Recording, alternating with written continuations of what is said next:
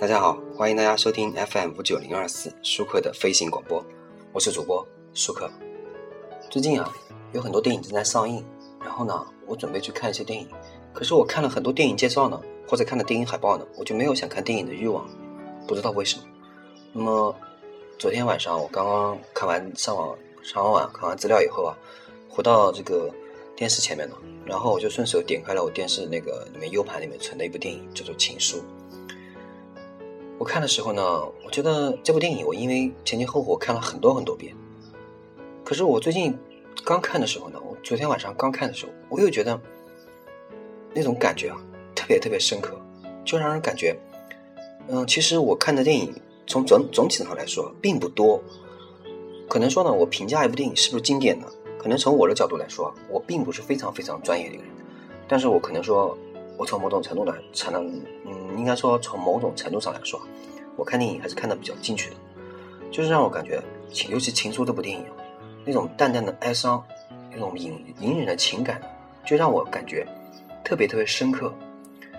嗯，因为它给我触动当时非常非常多。那么，《情书》是一部讲暗恋的电影吗？好像是的，但又不仅仅是这些。我觉得啊，它讲的就是一种蓦然回首的恍然。因为以前我反复看了《情书》很多遍，每一遍都有一种很强烈但是又很轻的感觉在冲荡自己的胸口。那时候无法说清楚那是什么，但现在我却觉得，那就是一种惆怅。《情书》讲的不仅仅是暗恋，不仅仅是青春，它讲的是人的离去，时光的离去。以藤井树的两周年纪念开头啊，整部电影就蒙上了一层无法挽回的色彩。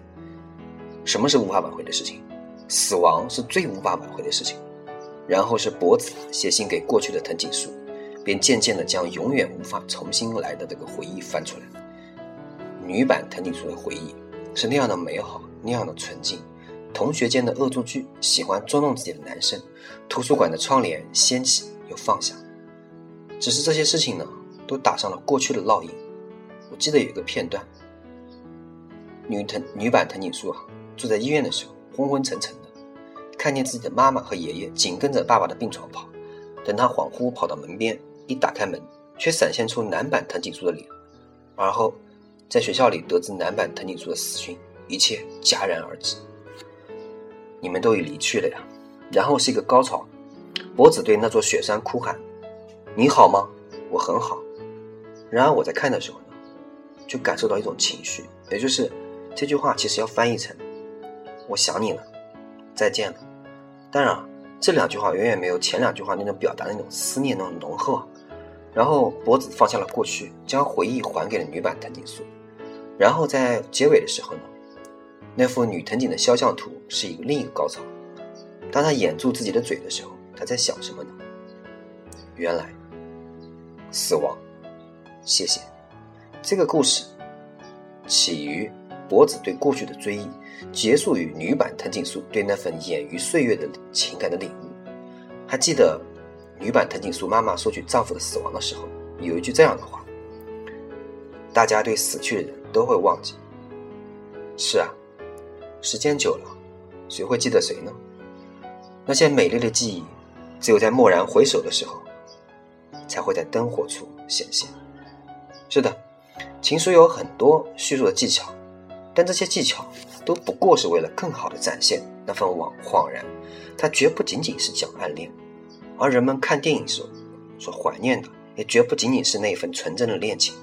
每一个人都会有一些回忆，生命中总有人来，有人去。当我们回首的时候，那份恍然恍然，就是我们与其他所有人的共鸣。也许，这也就是他为什么可以在一代代的人心中留存的吧。我很想你，但是无能为力。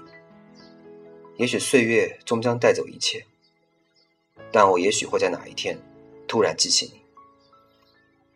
如果我能在梦中见到你，我会问你：你好吗？好，感谢大家收听本期舒克的飞行广播，我是主播舒克，欢迎大家有进行私信的交流。那么，谢谢大家收听，再见。